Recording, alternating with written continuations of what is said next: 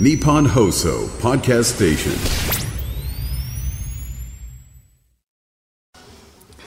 10月9日スポーツの日。時刻は午後3時半を回りました。え今日スポーツの日なんですか？そうですよ。え10月10日体育の日じゃないんですか？マもう今ね、体育の日って言わないんです。ジっす。かあれ体育か体育かでちょっと論争になりましたよねあちょっと読売テレビの道浦君に聞いてみようーね、厳しい。FM93 AM1242 日本放送ラジオでお聞きの皆さんこんにちは辛坊治郎ですパソコン、スマートフォンを使ってラジコでお聞きの皆さん、そしてポッドキャストでお聞きの皆さん、こんにちは。日本放送の増山さやかです。ということは何ですか？10月9日 スポーツの日っていうことははいはいはい。今日運動会とか体育祭だったところも結構あるってことですか10ね月9日。いや、ああ、予定今してた。時だけど春に体育祭とか運動会も増えましたから、そうですね。で、まあ、必ずしもスポーツの日に祝日はやらないか。学校はね。そうか、うん。あのー昔はえー、父兄の方、父兄っていう言い方自体がももうう最近死後ですけども、はいえー関係者の方に来てもらうために祭日祝日多かったですけども、平日やるところ増えましたよね。そうなんですよ。で見学禁止とかねあ写真撮影絶対不可とかねなんかそういうところ増えたんでいろいろ変わりましたよね。となると今日はあんまり影響ないのかしら天気悪くても、まあ、スポーツイベントなんか企画してたところは結構あるかもしれませんけどね。はいそれじゃあ続いてどうぞ 続きです。辛坊治郎ズームそこまで言うか。この番組は月曜日から木曜日まで辛坊さんが無邪気な視点で今一番気になる話題を忖度なく語るニュース解説番組です。ということで噂によると今日は祝祭日じゃないんですか？そうですよ。どう世の中休んでらっしゃる方が多いということですか？銀座あたりもですね、もう人いっぱいですわ。あ雨なのにね。はい。ホコ天つんですかね。あ、はい。いまだにホコ天って言ってます？あんまり聞かなくなりました。あ歩行者天国という言葉自体が死語ですか？でもまああのね、まあえー銀座の真ん中の通りがはい今、車が止まっていて、うん。人が大手を振って大通りを歩くというそういう状況の中、あ今日祭日だなと思ったんですが、今日お昼ぐらいにここのいつものようにスタジオの外にある丸テーブルに座っていたら、目の前を大きな人が通るんですよ。大きい人が通るわと思って。なんかやたら存在感のあるかっこいいおっさんだなとか思ったんですよ。はい。ほいで、まあ最初ね、横側から後ろ姿ぐらいしか見えなかったんですが、そこからエレベーターの方に歩いていくときに、ちょっと振り返った瞬間に、おあのね、私が持っていたイメージと全然違ったんで驚きましたねえ？どうなった？今日多分祝祭日だからということなのか、ビバリーヒルズっていう番組はいありますね、はい高田、高田さんの、はい。あの番組のおそらくゲストでいらっしゃった俳優さんだと思うんですけど、えーっとですね、私はなんでそういう偏見を持っていたかというと、はい。その人二世タレントなんで、で私はお父さんの船越英二さんの方が、馴染みがあるわけですよ。ええええで、船越英二さんの、まあ言っちゃなんだけれども、二世さんで、まあ2時間ドラマの帝王であるということはよく知ってますけれども、はい。2時間ドラマの帝王であるとか、別れた奥さんがか 結構過激な方だとかまあ、そういうことは知ってるのでございますが、まあ言っても個性的で素晴らしい役者さんであるという認識はあるんですよ。だけど、いわゆるその草刈正雄的男前の2枚目中華、まあ、元祖ね、2枚目みたいなね。草刈正雄とか、まあ役所広司さんとか、え、そこに入るんですか？あ違いますか？役所広司さん。違いますか、うん。個性派俳優ですか？じゃあそこだ草刈正雄流に2枚目タレントは他誰ですか？草刈正雄さんとか草刈正雄さんとか草刈正雄さんとか、まあ、象徴されますよね。あの2枚目のね。草刈正雄さん。ん2枚目ですよね、うんいわゆる一つのはい典型的な。えであの船越英二さんの息子さんの船越英二郎さん英二郎さんまあえ、2時間栄一郎さんじゃないっけ？え船越栄一郎さんですね。お父さん英二だから勝手に英二にすんなよって話ですが。そうですね。栄一郎さん。あの方はまあ2時間ドラマでとうとうで有名な大変あのお上手でよあの立派な役者さんで個性派の役者さんというイメージはあるんですけども、まあ、草刈正雄さん的2枚目っていうイメージが 私の中になかったんですけどエレベーターの乗る直前に振り返ったそのお姿がむちゃかっこいいのよこれが。そうですか。何このかっこよさっていうオーラが全然違うの。ええでそもそもでかいんですよ。で私のイメージで言うとそんなにでかいイメージなかったんですが、はネットで調べてみたら身長が181センチ。そんなにお高いんですだか。から1メーター80軽く超えてんですね。でね背が高いだけじゃなくてがっしりしてえて。まあラグビーの選手とまでは言いませんけどね。なんかすげえがたいのいいその周りにいるスタッフの人たちとこうまあまあ言えばこうグループでうん20人ぐらい、20人そんなにないか15人ぐらいのグループでいたんですけども、明らかに一人だけ突出してオーラが出てんですよ。違うんですね。わやっぱり一流の役者さんのオーラってすげえな、えええ日本放送今日のマルテーブル情報でした。え いいですよね。あそこにいるといろいろな方のね情報がねキャッシュで引ききますんで、ね続き、。えー恒例の週末情報。はい。はい。私、先週末から、あ、先週末からですね、はい金土を続けて、なん、何笑もってんですか？しかしてまたやったのかなと思って何を？えなんかあげたりしたのかなって。ああ、今週はあげられなかったんですね。あそうですかはい。はい。エビをあげずに玉をあげてましたから。玉？昨日私ですね、その、はい今から喋ろうとしたのは、金土のスケジュールなんですがええ、それとは別に、あの、テレビ局時代の同級生と、ええ。えー久しぶりに、本当に久しぶりで、実質4年半ぶりぐらいだと思うんですけども、ゴルフっちゅうやつに行ったんですよ。まあすか。4年半ぶり。だけどええ4年半ぶりなんだけれども、今年に入って、うちのでかいペットを連れて、ショートコース、ね。ショートコースっていうですね、全部パー3っていう短いやつは回ってますから、まあそれで結構私、俺天才じゃねえかと思ったりもしてたんでそんなことおっしゃっ、てましたよね。え昨日4年半ぶりに本当のゴルフコースというのに、ね、昔の同期とかはあ後輩とかはあ先輩とかとかですね、8人ぐらいでまあ行ったですよ。まあ結論はい。プロにはなれないね。いやー俺もしかして俺ピアニストのプロになる方が早いんじゃないかと。そんな出来だったんですね。ピアニストはですね最近の私の出来から言うと、多分あとね、3回生まれ変わったらなれそうな気がするんですけど あそうですか。プロゴルファーはね、んまず7回は生まれ変わらないと無理じゃないかな。かなり険しいですね。はい道はそれもかなり徳を積んだ上で生まれ変わらないとはいはいはいはい不思議なくらいですね。球球が前行かないんですよこれが。あ、それ斜めに行っちゃう不とかですね。な絶対投げた方が早いと思いますねあれは。あ、でもありますよね。こう自分で手で投げた方がよっぽどね。うん投げたら OB ないですから。確かに。あの真ん中常にフェアウェイのど真ん中、なかなかあのフェ ティーグラウンドからフェアウェイの端っこまで届かないですけどね投げたってそうですね。それにしてももう昨日えらい目にあってですね、今日一日明けてもうなんかね肩から首がパンパンなんですよ。なんか珍しいですね、辛坊さんがいそういうやもうだから今肩こりみたいな。日本番始まる前にうん周りのスタッフの皆さんにはいはい「どっかこれでいいとこ知らない」っていう。マッサージね。いいマッサージ知らない。できれば、あの、ただのところがいいんだけど、ねそんなところありませんとか冷たく言われて。はい。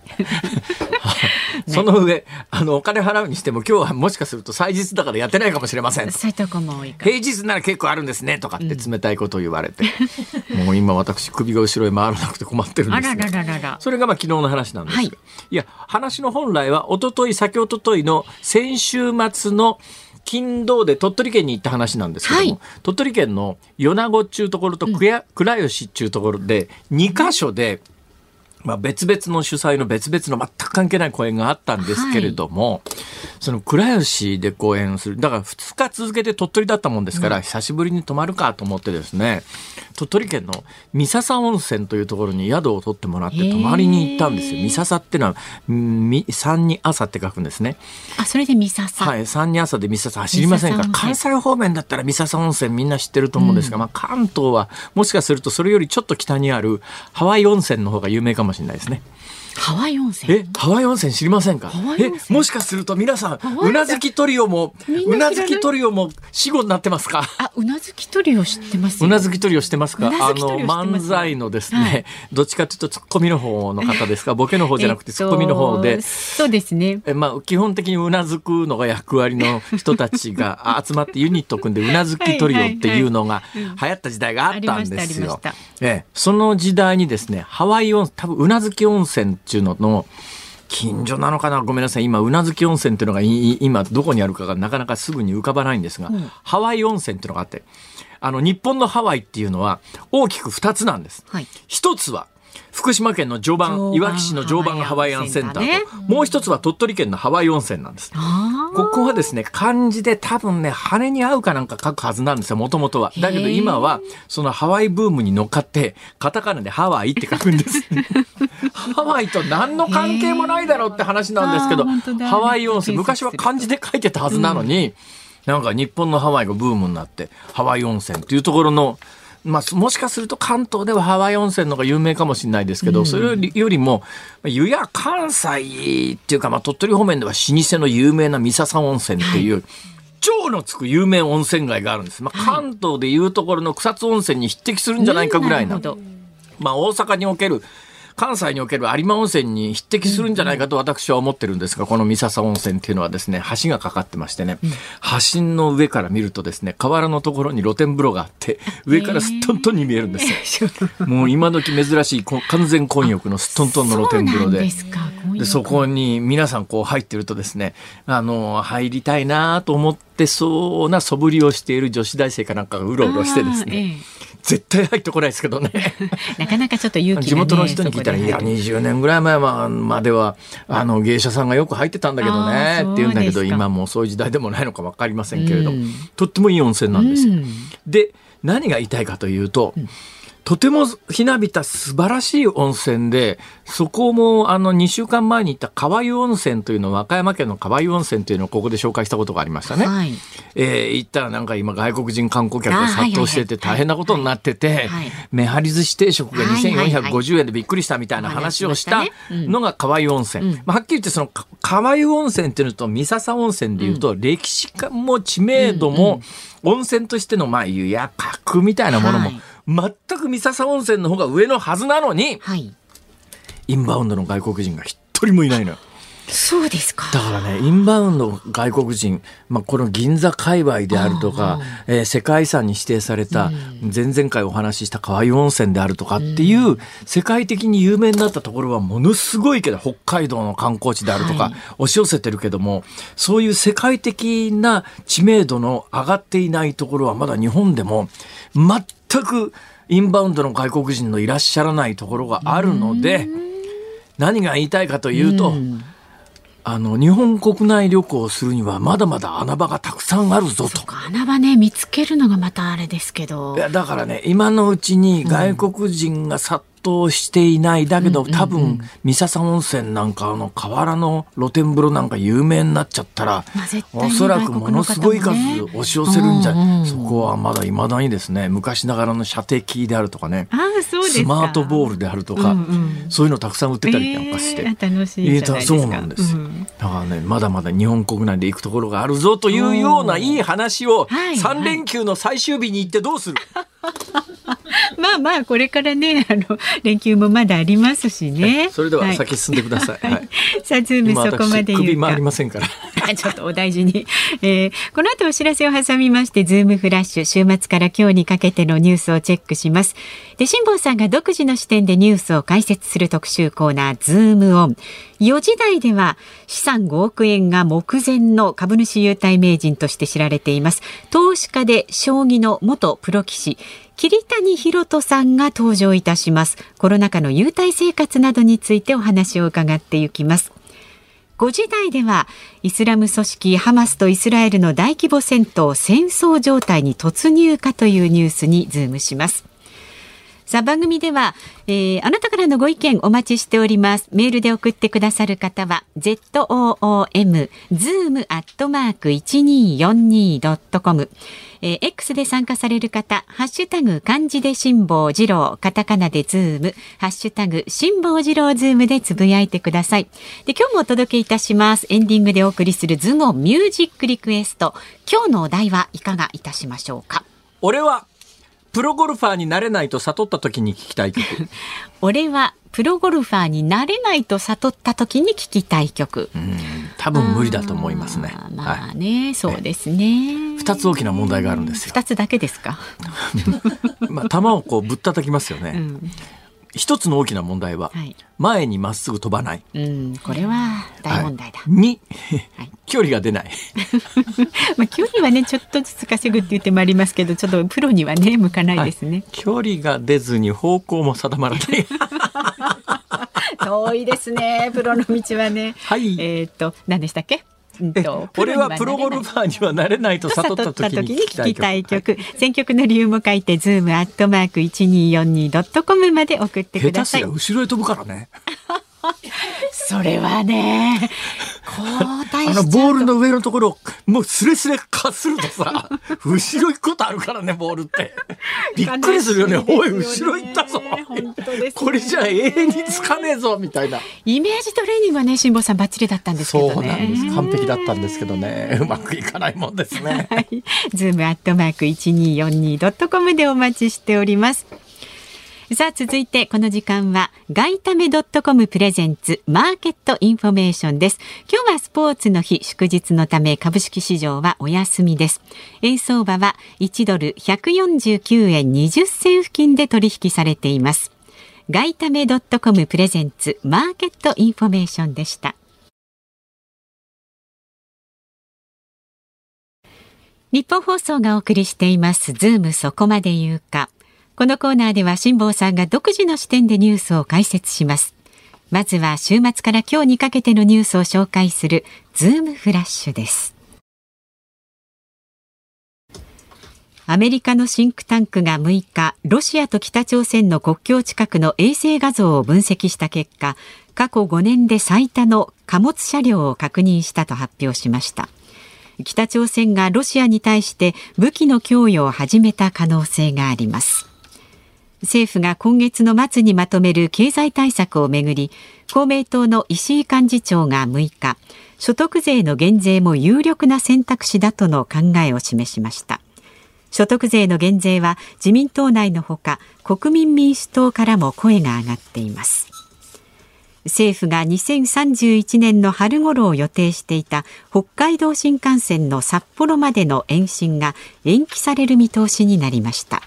政府関係者が7日に明かしたもので建設工事の停滞などが理由です。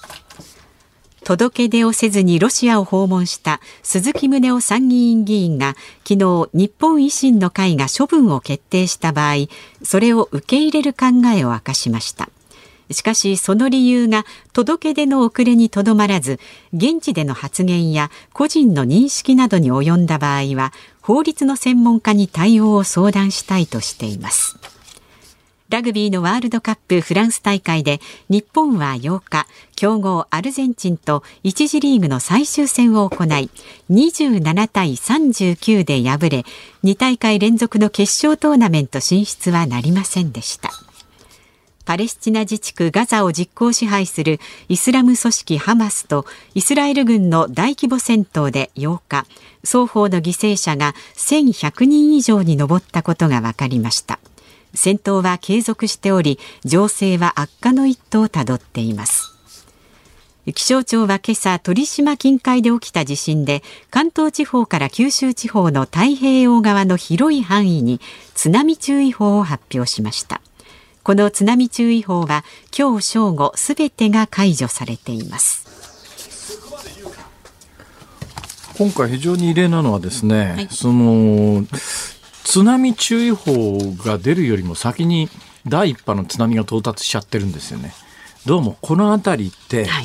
えー地震計が非常にまばらにしかなくて地震が起きてるのは分かってるんだけども、はいはい。詳しいその状況が分かっていないので、ええー津波注意報の、まあ、発令も、まあ、今のところそんなに大きな被害が出たという話はないので、はい。まあ、そんなに大きな津波でもないんだけれどもそれにしてもただ津波注意報より先に津波が来ちゃう状況はちょっとやっぱ解消しないとまずいだろうなという気がいたしますね。そね。その一つ前のニュースのこれはもうこの2日ぐらい本当に大きなニュース、やっぱ今後不安でたまらない話なんですがパレスチナと、えーパレスチナのガザですね。ガザとイスラエルのもうこれもう戦争状態と言ってもいいでしょう、これどうなるかについては今日は5時台ははい。このニュースの解説に当てようと思いますのでね。ズームしていきはい。私はガザ地区も行ったこと、まあ、あり行ったことあるから何かが分かるってわけじゃありませんけれども、まあねまあ、ガザ地区も入ってますし、うん。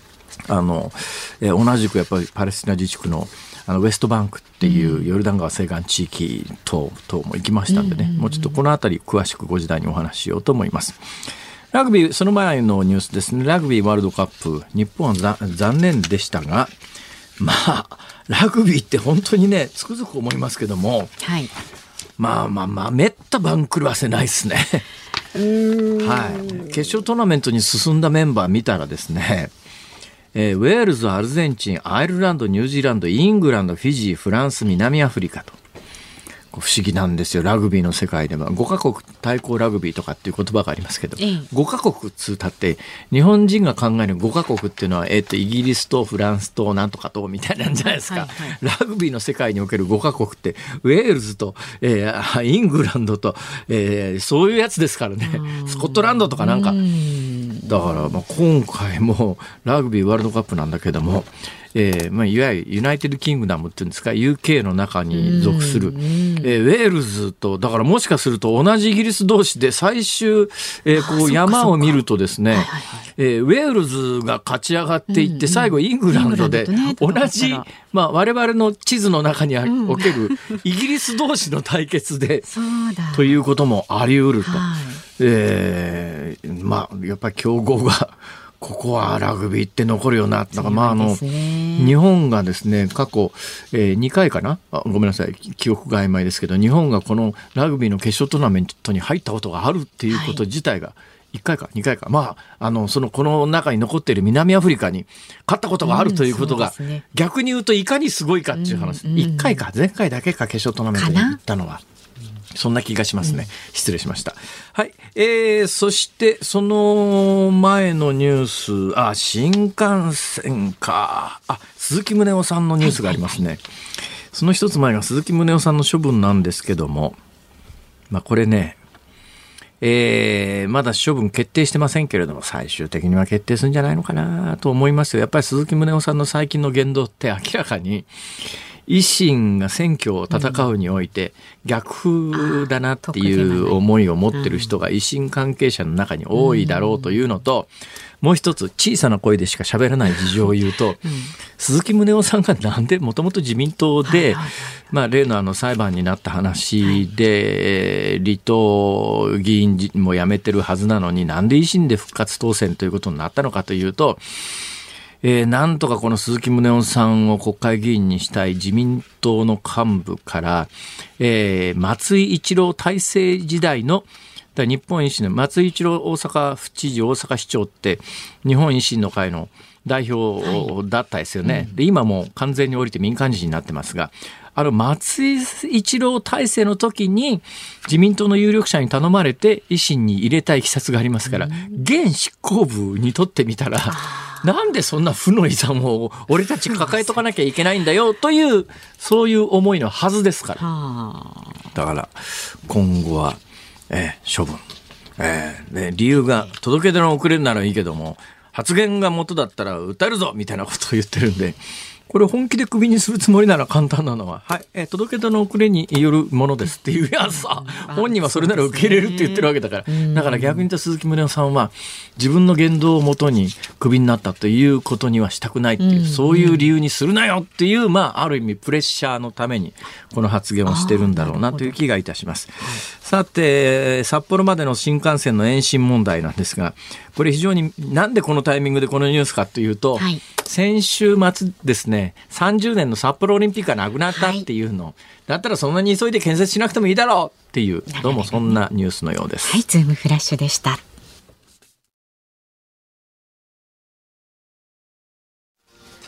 10月9日スポーツの日、時刻は午後4時を回っています。ニッポン放送から辛坊治郎と。増山さやかでお送りしています。ズームそこまで言うか。ご意見を一つご紹介いたします。はい皆さんありがとうございますありがとうございます。神奈川県茅ヶ崎市のカニクシスさん、27歳男性の方です。ほうほう。体育の日は今やスポーツの日と呼ばれていますが、おととい鹿児島で開会した国民体育大会も来年から国民スポーツ大会と名称が変更されます。ね、で来年の佐賀大会からだそうです。知ってましたか？略称も国体から国スポと変わるそうですが呼びにくいですよね。スポーツ新聞みたいですね。確かに本当ですね。国スポ。うん、で私は国体のままでいいと思いますがスポーツの日と整合性を取るためには仕方ないのかな確かに国スポ。そういうことを役所の中で考えてる人がいるんだろうな。そうですね、えー、スポーツの日に名称が変わりましたから国民体育大会も名前を変えます。えー、国スポ。えー、えー、周りの人間は、えー、と思うんだけど、まあいいか、まあね、もう余計なこと言うのやめとこうみたいな。いいじゃん、国スポで、みたいな。うん、国体の方がもっといいけど、みたいな。きっと、そういうふうなことを内心を持ってらっしゃる方は、お役所にもたくさんいるんだろうなと思いますけどね。国スポ。こうして世の中変わっていったりするんですね。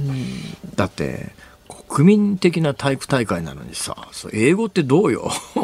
あまあねそうですね、うん、そのままでもいいような気もしますけどね。国体ね,、うん、国体、ね、それで言うと私昔からですね、はい、インターハイってのあるじゃないですか、はい、インターハイ。インターハイ知ってますか、インターハイ。何か知ってますか、うん、僕は長年インターハイが分かんなかったんですよ。要するに高校生の国体みたいなもんでしょ、はいはい、かんないけど私のイメージで言うと、私もそういうイメージです。でなんでインターハイなんだと思ったらあのハイはハイスクールのハイなんですね。あえああですか？いやそうじゃないと意味通じないっしょ。ごめんなさい。もしかしえ考えたことなかったですか？私長年どうして高校生のスポーツ大会の日本一とか決めるやつがインターハイってなんで英語なんだと、はインターハイって何よと思ってたけどあの「ハイは」まあ、どう考えたって整合性からするとハイスクールの「ハイ」以外考えられないでしょあれ。あれ？あれ？なんか周りの反応が微妙だなこれ、ね、もしかして俺なんかとんでもない間違ったこと言ってる？インターハイは、はい、もしかして間違いがあったら皆さん訂正してください、ね、お願いします。頼りに。あ合ってますって。合ってます。そうだろう、はい、そりゃ合ってるよ。ハイスクール。オールジャパンハイスクールスポーツ。じゃあなんでインターなんだ？インターなんだ？国際的な？余計わかんない。国際的じゃないだろ。う国内なんだから。そうですよね謎です。はい、まあそういったなんかね言葉っていっぱいありますよね。英語と日本語混ざったようなね謎な言葉。さあまだまだご意見お待ちしておりますので、メールで送ってくださる方は z o o m zoom アットマーク一二四二ドットコム。旧ツイッター X で参加される方、ハッシュタグ漢字で辛坊治郎、カタカナでズーム、ハッシュタグ辛坊治郎ズームでつぶやいてください。で今日のエンディングでおかけするズームをミュージックリクエスト、リクエストのお題今回は俺はプロゴルファーになれないと悟った時に聞きたい曲。選曲の理由も一緒に書いて送ってください。さあこの後は投資家で将棋のプロ棋士桐谷博人さん登場です。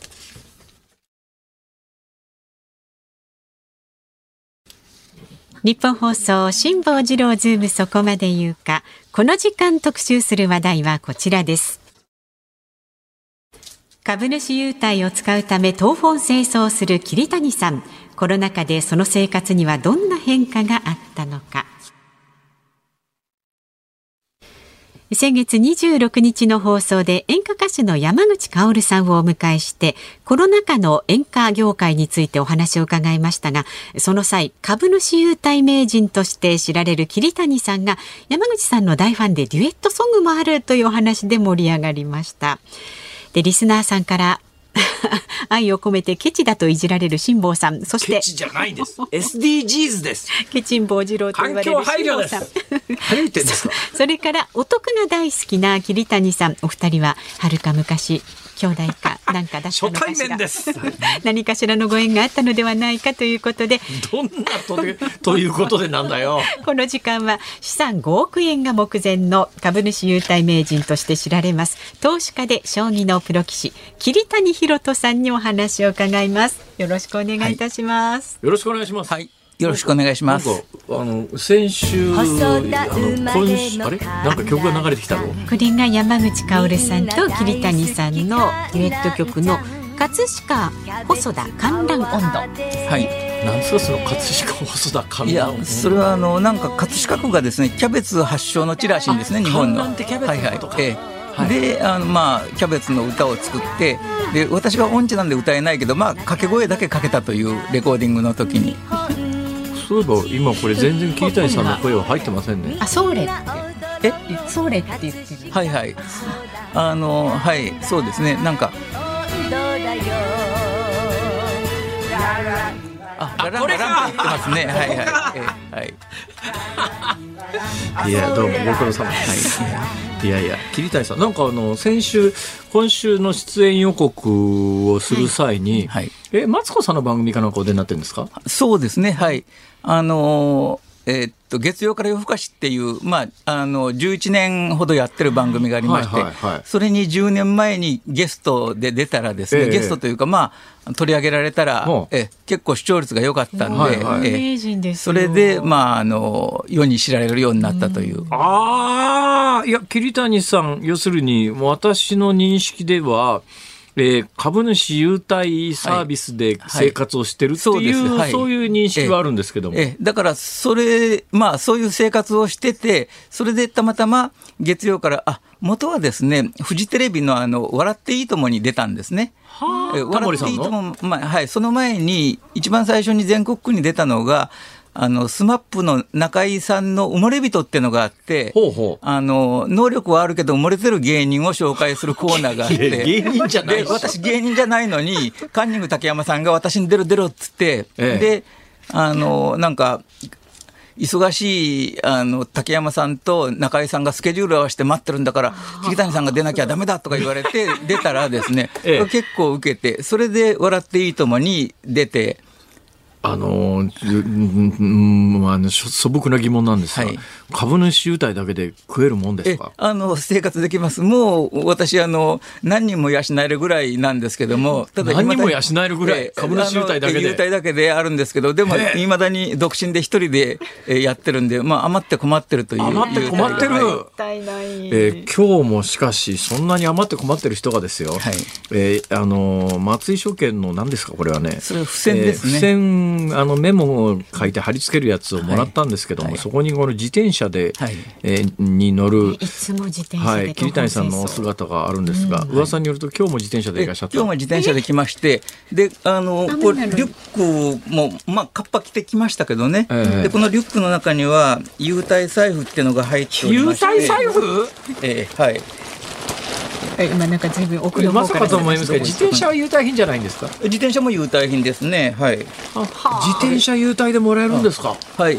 あの、ただそれは、でっかい財布だな。何これかそのでかい財布あはの優待今日使うかもしれない優待券が入ってるんですね。今日使うかもしれない優待券？はい今日え今日はこの後ですね、はい。あの、すっごいえ束束になって出てきたぞ。10月が厚さが期限のですね。1.5センチぐらいあるぞ、はい、これあのうな賞といううなぎ屋が秋葉原にありましてそこへうなぎを今日食べに行って、はあ。えその後はですね極楽湯ってのがあの神田にありまして、はいはい。スーパー銭湯にそこに入りに行くんでちゃんとあのこうあのタオルとかあのいろいろあのお風呂に入るあの用品も持ってきたという。素晴らしいえとにかく。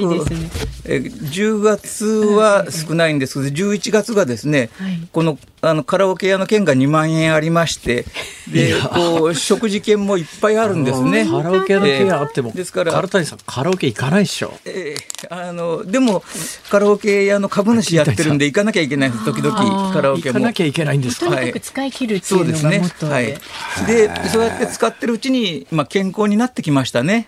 えーごめんなさいあの資産いくら以上があってそのお金で株を買うと、はいえーお金を使わずに優待だけで生きていけますか？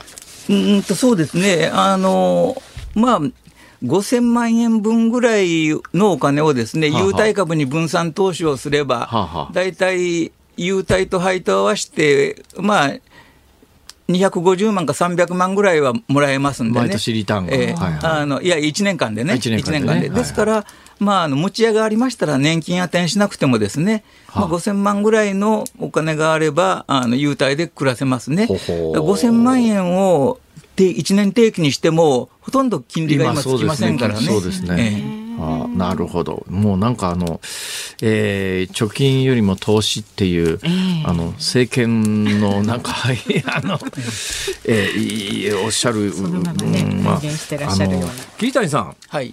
桐谷さん、プロ棋士でいらっしゃるんですよね。はいプロ棋士ということは、将棋指す人ですよねえ。あの、まあ、将棋で飯を食ってたわけなんですね。あの、プロ棋士として、ええまあ、かつては給料をもらってですね。はいはいで、今引退しておりますんで、ええええああののいやプロ棋士の方にお会いする機会があったら私聞いてみたいことが一つあるんですけど、はいはい今ほら藤井聡太君ってすごいメジャーじゃないですか、そうですね。はい。あのプロ棋士の目から見てどのぐらい強いもんなんですか？いや、もう、あの彼はまあ8つのタイトルのうち7つ取っててね、今、最後の8つ目に挑んでるとこなんですけども、ええええ桁違いに強くてですね、あもうだから、他のプロ棋士じゃ全然勝てないですよね。でも桐谷さんもプロ棋士であるからにはですよ、あの一般の人から見りゃあの桁違いに強いわけでしょ、まあ、あのプロ棋士の人はまあ普通の人から見たら強いんですけども、その集団の中でも、もう桁違いに強いんで、だからもう、あのまあ、14歳でプロ棋士になってからね、ええ。8割以上勝ってますし、とにかくあの今までの、まあ、プロ棋士の、まあ、あのかつての谷川名人が21歳で名人になったとか、羽生善治さんがね、はい。史上初の七冠王になったとか、すごい人がいたんですけども、それをはるかにしのいだ凄さですいやあね。の藤井君にはほら師匠っていうのがいるじゃないですか、はいはい。何段かの人がいるじゃないですか、あの師匠と戦ったら師匠は勝てないんですねいや、それ全然勝てないです。全然勝てないえだけど師匠なんですえね、はいはい。ええそれはそういうもんなんですか、ええそうですね。あの、まあ、大体あの、プロになるためには誰かの弟子にならなきゃいけないんですね。はあえだからその弟子入りした時の、まあ、あの、保証人が師匠なんですね。ああなるほど、はい強さ関係ないんだえそうですね。まあ、私の場合は、えっと、増田幸三というね。あ増田幸三まあ、あの、名人の、はいはい、はいはい弟子だったんで、え師匠を超えるのは大変なんですけども。これは増田九段といえば一世風靡しはいた日本最強のはい将棋そうですすよね。ね。あの、人気ナンバーワンの棋士で。ええまあ、そういう具合に、あの、誰かの弟子にならないと、将棋の世界に入れないんで、えですから、あの、まあ、一流の師匠もいますけども、ええ。まあ、プロ棋士であれば師匠になれるんで、私、まあ、プロの世界であんまり強くないんですけども、強くなかったんですけど、まあ、一応、四段以上になった弟子が二人おりますんで、はい。あ。ああさすがですね。そのだけど棋士としての実力と今の株主優待生活と何か関係あるんですか？あるんですか？あまあ、あの、似たようなところが先を読むというね、ははい、あの将棋も先を読みますから、え。やっぱりあの、まあ、優待とは直接関係ないんですけど、まあ、株式投資をするってことはですね、はいこの自分が買う株が上がるかどうかをまあ見るというのがね、ええやはりちょっと将棋と共通するところがありますい。ね。なるほどね。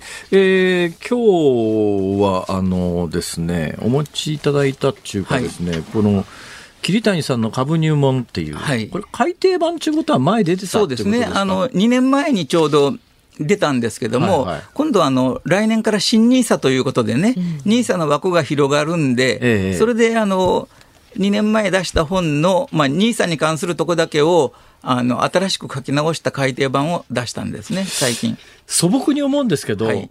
まあ、銀行預金って今全然利息つかないけども、はい。はい。まあ、インフレになったらその分の価値は目減りしますけども、はい。株の場合も、はい。落ちりゃ損するじゃないですか。はいはい、そうですね。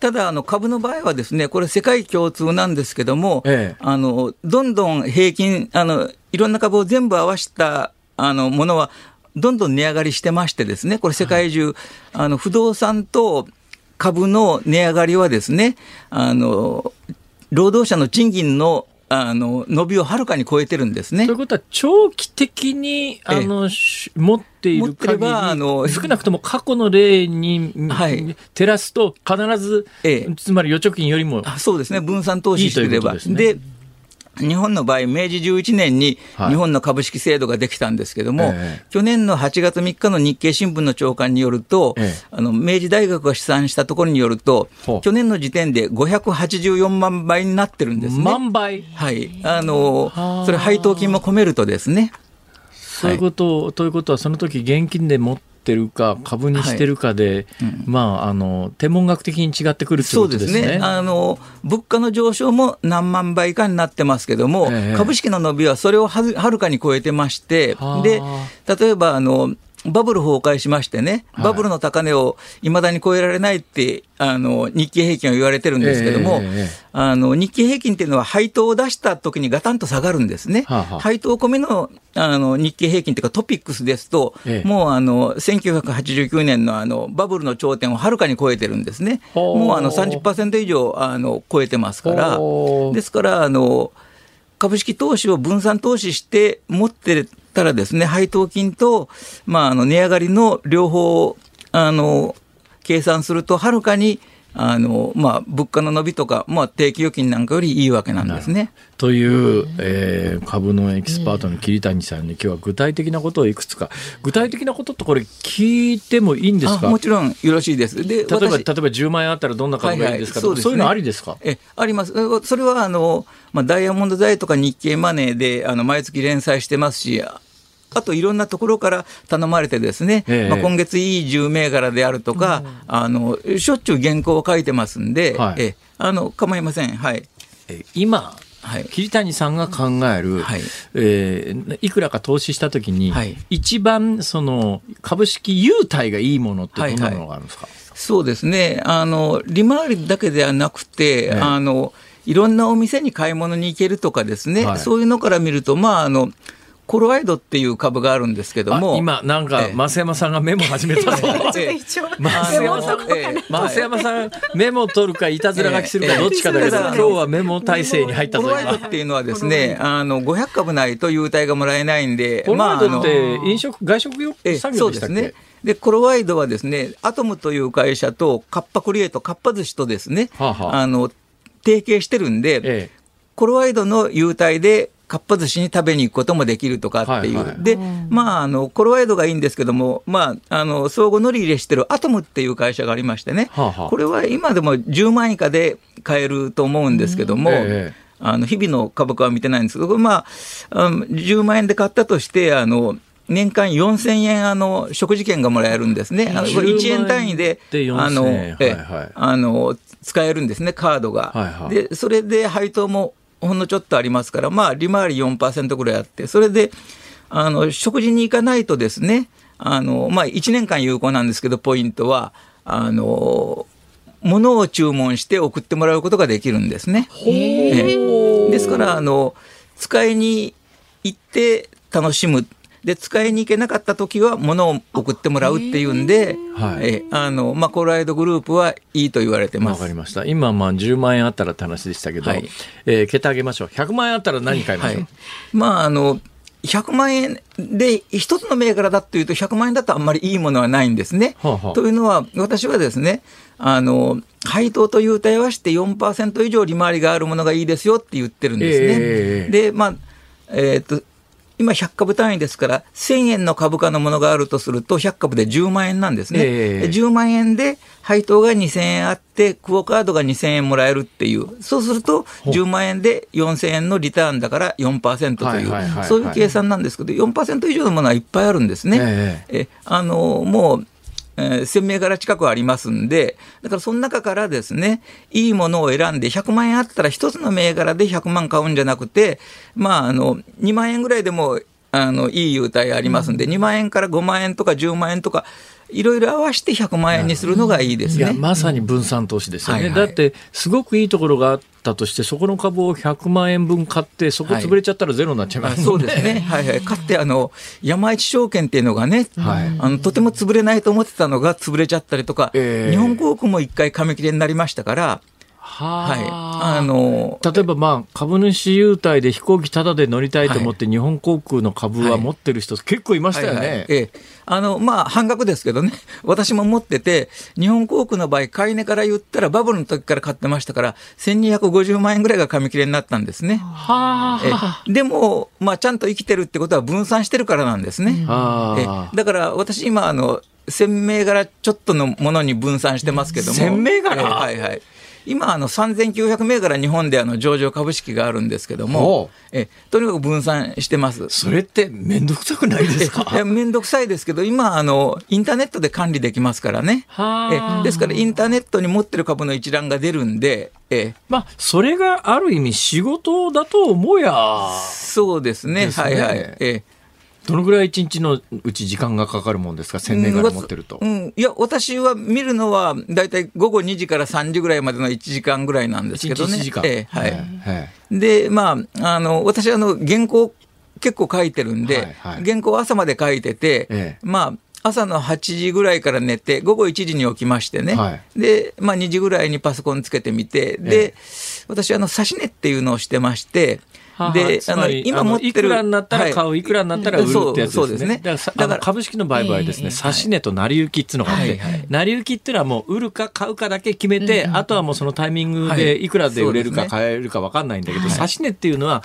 もうこの値段じゃないと売らない、はい。この値段じゃないと買わないっていう、そういう今、あの、まあ、100株で10万円の株がありますとね、ええ。持ってないけど欲しいと思ったら、あの、9万円になったら買いますよという指し値を、まあ、インターネットでしておくわけなんですね。はいはい。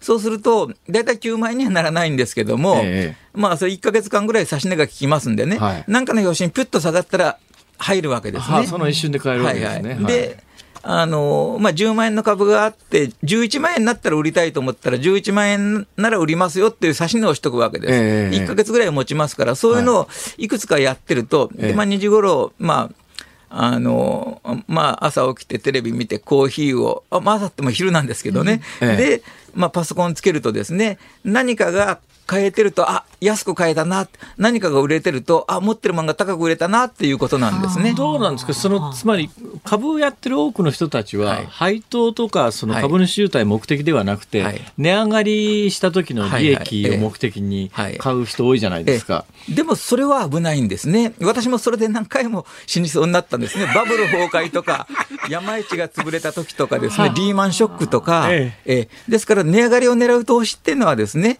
まあ、基本的にあの狩りをしてるようなもんなんで、狩りっていうのは、まあ、特に猛獣狩りなんていうのはね、あの借金でやるのは猛獣狩りなんですよ、信用取引っていうのは。はいはいはい。だから、で、それで私何回も死にそうになったんですね。だから、私考えましてね、はい。そういうあの狩りをするような投資は、やっぱり、あのいつもうまくいくとは限らないんで、はい。でね、優待株投資っていうのは、まあ、配当をいただくのもそうですけど、農業みたいなもんなんですね。ね。え何の株はいつ買えば、あのいつ配当金がもらえる、いつ優待がもらえる。農業もですね、いつ種をまいてね、どういう具合に育ててやればいいって、その農業っていうのは手順さえ覚えれば誰でもできるんです、ね。狩猟民族じゃなくて、ええ。農耕民族の日本人には適した投資方法だということですね。どうなんですか？でもそういう時でもさっきみたいに指し値ではい。理解してるとはい、時々むっちゃ儲かることあるあるでしょ？えそれはむっちゃ儲かった時にははい、そのお金を何かに使ったりするわけですか？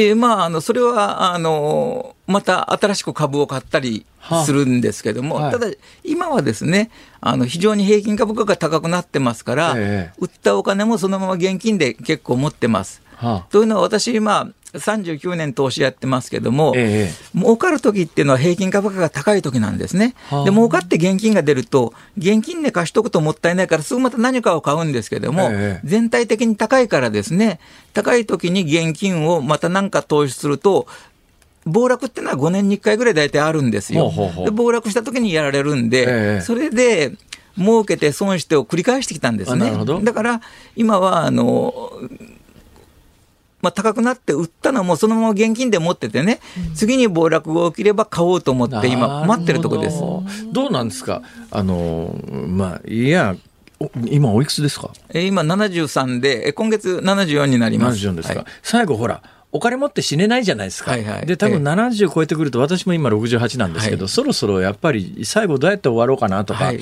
えー資産どうしようかなとかって考えますよね、そうした時に、はいえーどうどうこれから先の人生設計どんな感じなんですか、うんあのまあ、あのよくね、週刊誌なんかから就活の話をいただくんですけど、全然まだそういうの考えたことなくて、ええーあのまだ元気で長生きするかなと思ってるんで、はあえーあんまの考えないですか？あまだ考えてないんですけど、でもまあ、私あの、もともとお金が使えないタイプなんでね、だからどんどんなんかあの、なんか欲しいものとかないんですか？特にないですね。はい。はあ。えなんかほら車が欲しいとか家が欲しいとかなんか別荘が欲しいとかなんかないですか？そういうのないんですね。で、美味しいものを食べたいっていう欲もないんで、まあ、優待券を使うのがね、大変で、あ、あの、9月の30日までの、あの、ロイヤルっていうロイヤルホストの券が2000円あったんでね、これは9月30日まで使わなきゃいけないと思って、えちょうど京都に泊まってたんですけど、優待で、はいはい。えー優待のホテルに、ええ。その近くに、あの、ロイヤルホストがあるんで、夜の10時半が、あの、ラストオーダーなんで、ええ。夜の10時22分ぐらいに行ってね、あの、え2000円分の料理を注文したという、えーそういう具合に、えーあの、とにかく、優待使い切るのが大変で、逆に楽しみでいいですえーね。はい。うん、よくわかりました。はい、えー言ってるうちに 結構な時間になってきましたが、桐谷さんの本をご紹介しましょう。そうですね、はい。先月27日桐谷さんの最新刊です。一番売れている月刊マネー誌財と作った桐谷さんの株入門改訂版発売となっています。非常にねあのカラフルでわかりやすくてあの書かれてますんでね。ぜひ参考になさっていただききたいと100思います、万円あったら聞きましたけど、じゃあ1000万あったら1億あったらでも同じですね答えは。そうですね、今は現金が1億円ちょっとありまして、はあえまあ、株が暴落したら、買い出動しようかと思ってるんですけども、あーなえあのそう、ちょっと前にあの家を買いたいなと思ってたんで、はああマンションをね、ええだけどもあの、コロナで下がるかと思ったら、逆にマンションがすごく上がっちゃったんで、ですね。えあのまた何かのきっかけで、きっかけで下がることがあれば、買いたいなと思ってますね、家は、マンションは。はい。よくということは今借家ですか？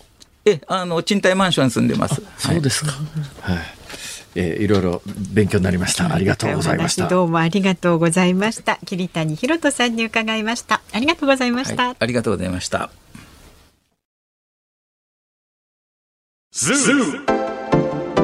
日本放送辛坊治郎ズームそこまで言うかをポッドキャスト YouTube でお聞きのあなた増山さやかです。飯田浩司です。お聞きの内容は配信用に編集したものです辛坊治郎ズームそこまで言うかは月曜日から木曜日午後3時半から生放送でお送りしています。ラジオの FM93 AM1242 に加えてラジコでもお聞きいただけますよ。ラジオラジコでは配信版では聞けない。あんなことやこんなことがいっぱい。さらにリポーターがあなたの街にお邪魔する中継企画や辛坊さんが夕刊フジの記事を解説する夕刊フジそこまでズーム。えそして生放送でしか参加できないリスナー参加コーナー。ズームオンミュージックリクエストなど盛りだくさん。ぜひラジオラジコでも辛坊治郎ズームそこまで言うかをお楽しみになってください。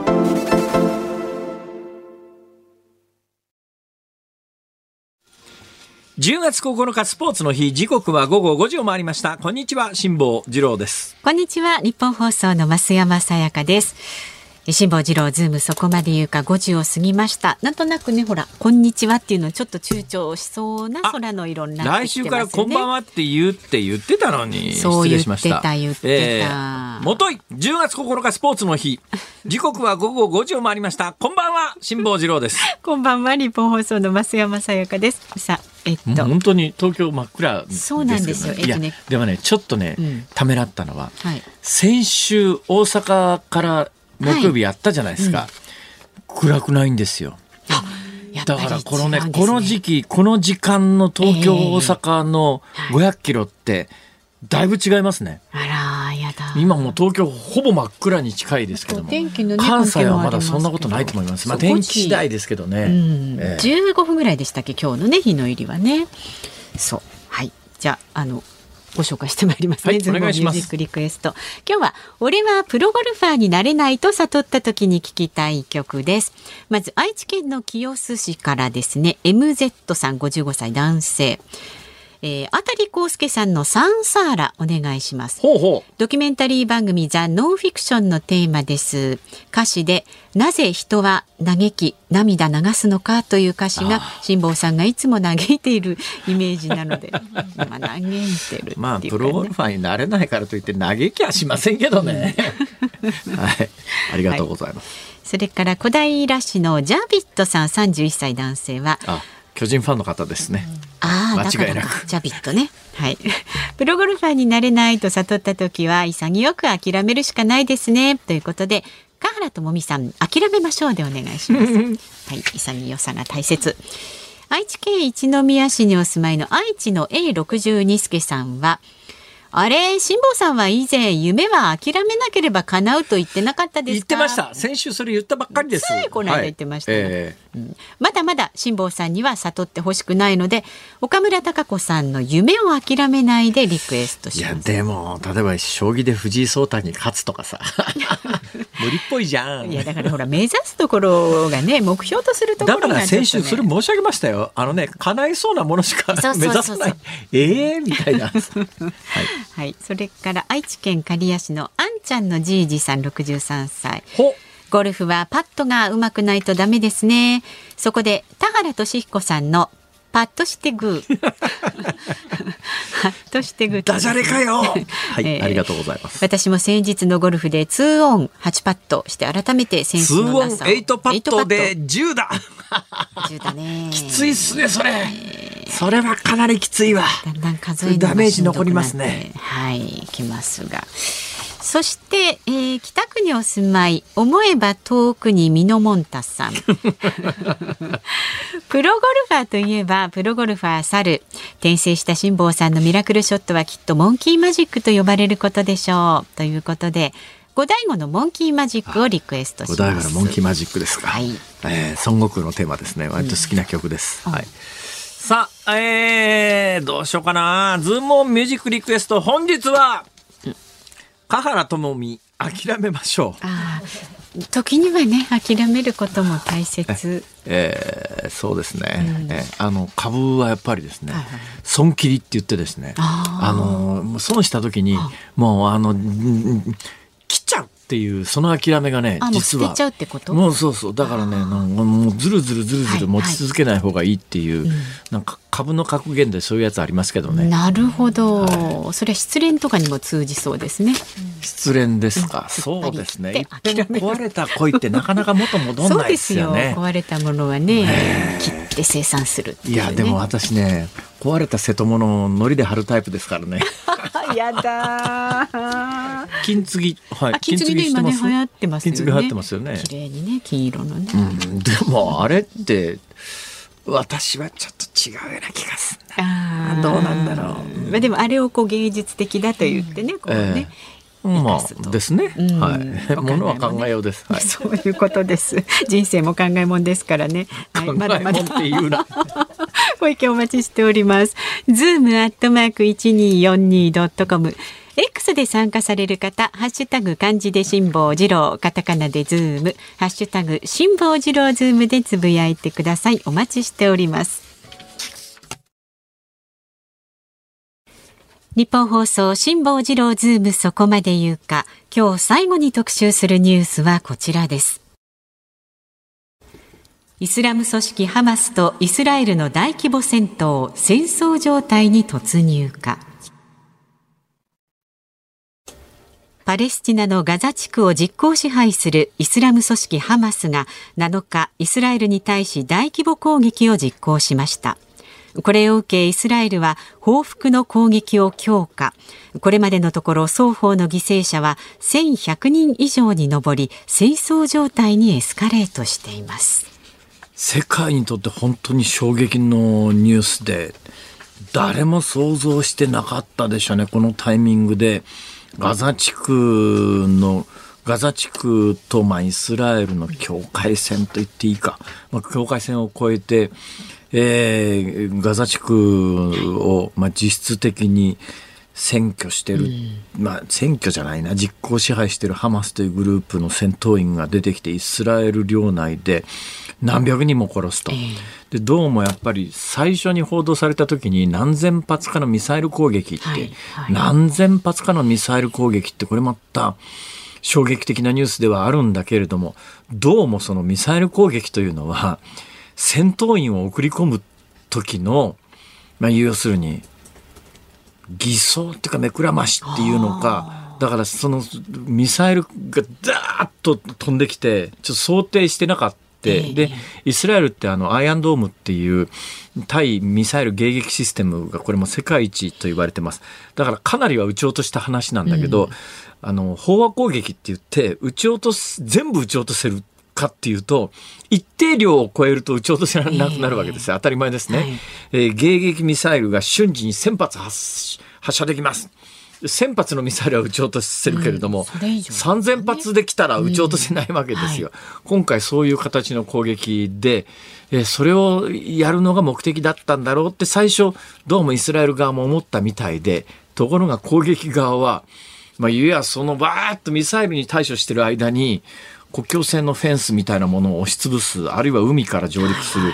えー今回は、まあ、映画みたいっていう言い方も不謹慎ですけれども、あの、パラグライダーみたいなやつを使ってですね、まあ、あの、ガザは、いや、戦闘機を自前で持ってるようなところじゃないんですけども、ただまあ上空からパラグライダーみたいなものに武装した、えーこれはまあイスラエルの側からすればテロリストなんですが、まあいいや、戦闘員ですね。この戦闘員をお空から送り込むみたいな、えー形で、えーイスラエル領内に攻め込んで、コンサート会場になだれ込んで、そこで何百人か殺してっていう、だから民家にも押し入って何百人も殺して、合計双方で、だからすぐに空爆でイスラエルとしては、えーまあ、反転攻撃っちゅうんでもないんですけども、だから今おそらくどんな状況かもう分かんない、リアルタイムの状況は分かんないんだけど、おそらくまあ、ハマスの戦闘員はイスラエル領内に相当数とどまってるんで、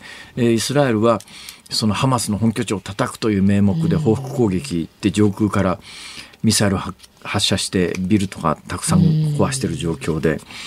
だだから今のところ確認されてるだけでも1000人以上の方が亡くなってるということなんですが、この説明ってね何が起きてるのかの説明ってまあいや紀元前からの歴史を語り出すということも可能なわけですよ。ねでどっから喋ればいいんだろうっていうのが私ね今ものすごく悩んでるところで。で最近私はあの旧約聖書というあイスラエルという国はユダヤ人が作った国なんですが、ユダヤユダヤ人がなんでこの地にイスラエルという国を作ったかというと、いや、旧約聖書という、旧だからまあ、ユダヤ民族がエジプト、どどっから書いてあるかっていうと、ユダヤ人がエジプトに、まあ、いや奴隷として働かされてる時に、神様が現れて、その神様がモーゼに命じて、だから、あの、助け出すわけですよ、ユダヤ人を。で、助け出したところで、えー旧約聖書っていうのは要するに神様とユダヤ民族の間の約束だから旧約なんですね。で旧約聖書。旧約聖書何が書いてあるかというと、そのユダヤ人に対して、ここはお前たちの土地だからって言って神様が約束するわけですよ。はいそれが今のパレスチナの土地なんですね。だからそこに住んでるイスラエルのユダヤ人にしてみたら、神様からここは与えられた土地土地だと。それで旧約聖書を読むとですね、はい。いっぱいその敵対する異民族とかなんとか、ええ殺せみたいな文言がたくさん出てくるわけですよ。あじゃあそのじゃあパレスチナの人たちが信じてるイスラム教の聖典である、うんまあ、コーランコラーンとかいろんな言い方ありますけれどもこれ実はイスラエルのユダヤ人が信じてる神様とムハンマドも預言者の一人なんで、イスラム教徒が信じてる神様は同じ神様なんですよ。うん同じ神様ってこれまたコーラン読むとこれもやっぱりあの殺せみたいな文言がいっぱい出てくるんですね。だから共にここは自分たちのものだというのが定流にあるもんだから話ややこしいしでそのだから今回もたくさんの人を殺してる人たちはその人たちの信じてる、まあ言うや教義というか教理の中では正しいことをしてるというふうにみんな思ってるわけで。それにまあ国際社会が関与してるから余計話ややこしくなってきてですね。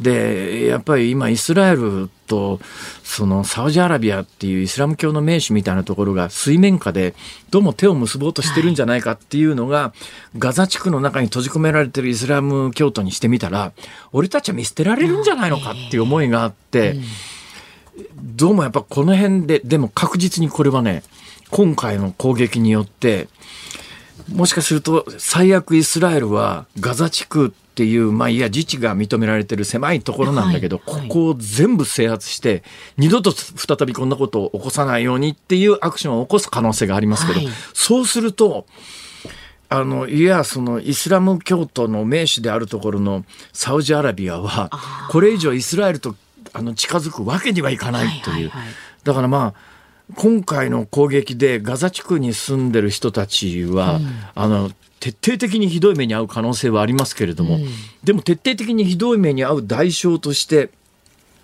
いやイスラエルとあのサウジアラビアとの、まあ、水面下ので手を結ぶみたいなことをいや妨害することはできるということもあるわけで、なるほど複雑ですその意味においては、はい目的、まあそれはあの、報復攻撃受けてたくさん人が死ぬだろうなとは思うんだけど、ええ。でも、じゃあ全く目的を達せないかというと、ある意味目的は達することもできるという見方もあるわけで。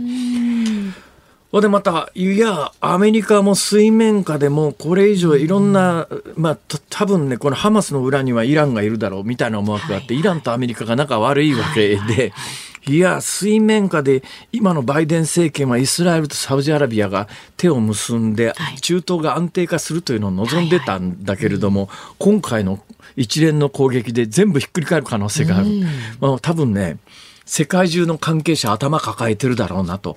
今そんな状況ですよ、目の前で起きてることが。なんだけど、つまりどっから解説してどこまで解説したらいいのかが正直わかんないんですよ。だから単純にこのニュースを聞いて増山さんなんか何が疑問だったりします？って聞かれても困る？うーん困る。だから元からのそういう宗教のねあの違いで両方の縄張り争いだけじゃない新約聖書とコーランをね両方こう並行して読んでると、これちょっとやそっとではどうにもなんないということが。だから今国今の関与している国際社会のそれぞれの思惑みたいなものも見えるんだけどそういうのとは全く別の次元で2000年以上にまあまあイスラム教が始まってから2000年も経ってないけどね、だけどこの2000年前に遡ってまあ、もちろんそのエジプトからユダヤ人の奴隷がモーゼに率いられて出てきたというのは、旧約聖書には書いてあって、世界中のキリスト教の聖典でもあるんですよ、この旧約聖書は。だから世界中のキリスト教徒もユダヤ教徒もイスラム教徒も聖典として旧約聖書というのは見てるんだけど、信じてるんだけど、だけど、じゃあ過去歴史を遡って、歴史の教科書には、その、エジプトに捕らえられていたユダヤ人の奴隷が、モーゼに助け出されてっていうその話は、歴史的な事実としては、どこにも出てこないわけです。だけど世界中のその三大宗教の信者の皆さんは、信徒の皆さんは何億人、ものすごく億単位の人がいるんだけど、みんな少なくともそれが原点だから信じてるわけだけど、歴史的な事実としてはなかなか証明されてなかったりなんかするわけで。で、まあ、いや、あの、私、実は、近々ちょっとエジプトにし、まあ、まあ、旅行に行くっていうか、取材に行くっていうか、ええ行こうとするんですけど、あのエジプトのピラミッド作った人たちとか、えースフィンクス作った人とか、アブシンベル宮殿とかいろんなものがあの辺にあるよね。あの時代には、イスラム教も、キリスト教もなかった時代の話はなわけですよ。でギリシャもそうですよね。ギリシャの、ギリシャもローマも、あまあ、ローマは真ん中からキキリスト教になってますけど、キリスト教がなかった世界、だからイスラム教もキリスト教もなかった世界ってどんな世界だったんだろうっていうようなことまで遡って考えると、さらに話がめんどくさくなってですね、ちょっと来週まで、っていうか明日以降の宿題として、あはいこのニュースは残念ながら当分続きます。下手すりゃ最悪の事態をさらに迎える可能性があるんで、ちょっと宿題として、あの、この問題、どっから解説すべきかというのを、ちょっと増山さんちょっと考えておいてください。私がですか、は ちょっとだから、その疑問に応じて、いやまあ、あだから、逆に言うとリスナーさんで、こリクエストに応じてですね。こを知りたいというか、リクエストがあれば、はい、教えていただければ。ズームアットマーク一二四二ドットコムまで旧約聖書読み終わりましたから。長かったよ、これ。よく読み終えましたね、はいお疲れ様でした。ズームミュージックリクエストをお送りしたのは東京都小平市ジャビットさん、埼玉県飯能市エビーロボタンさん、お二方からのリクエスト、香原智美、諦めましょう。はい。あのスネアドラムっていうあのあーはい。あのううドラム太鼓なんですけど、後ろにハリセン金属のハリセンが、んあの弾いてあるんで、叩くとちょっとあの変わった音がするんですが、このスネアドラムの響きがすごいこうなんかアクセントになってる。はいははい。い、面白い曲っすね。歌詞はシンプルですけどね、えー私ね諦めましょうって聞いた聞いた瞬間に思い浮かんだら別の曲で曲で、諦めましたあなたの言葉ってほれ健直子さんが歌って大ヒットした。中島みゆきさんの、はいはいはい。えっとねなんだっけ。なんとかっていう曲ですね。えーああかもめはかもめえー、カモメはカモメでしたっえけ違うかああそうだ。かもめはかもめですよ。だかもめが飛んだ日は渡辺真知子さんですかそうですか。話ややこしいな。えー、ということでお送りしたのは香原朋美さんの諦めましょはい。うでございました。さあお聞きの日本放送この後5時35分からは小島夏子さんのお帰りなさい、えー、そして明日の朝6時からの飯田浩二の OK 工事アップお送りしますコメンテーターはどなたになってますか辛坊さん。あ、えー、戦略科学者の中川浩二さんですねえ、なんですか？やはりね原稿なくしたんですか？うんとね、ちょっと違う。これね、前の原稿だった。えー？イスラエルとハマスのね、やっぱり衝突につきまして、中川浩二さんに伺っていきます。で、今週は物流2024年問題を特集。明日は運送会社の現場の声レポートします。で、午後3時半からの辛坊治郎ズームそこまで言うか。ゲストは経営評論家の坂口孝則さん。あの、メタルにも詳しい方ですね。あの方か。そうです、そうです。あのメタル T シャツ着てくる人ですね。そうなんですよね。私の記憶ではこの番組3回目のご出演ですね。はい。はい、政府が半導体工場の立地規制を緩和したニュースにズームしていきます。はいえー、なんか今差し入れられましたか？そんなことないですか？大丈夫ですか？大丈夫ですよまあとにかくね今日のニュースの中でとにかく心配なのが、えー、やっぱりガザのハマスがイスラエルに実際あの。まあ、国境っていうか、フェンスを越えて戦争を仕掛けるという、これにイスラエルが反応してガザに侵攻本格的に侵攻す、まあ、今空爆やってますけどね、ということになった時何が起きるか分かんない本当に心配です明日からも解説お願いします。はいここまでは辛坊治郎と増山さやかでした。明日もございます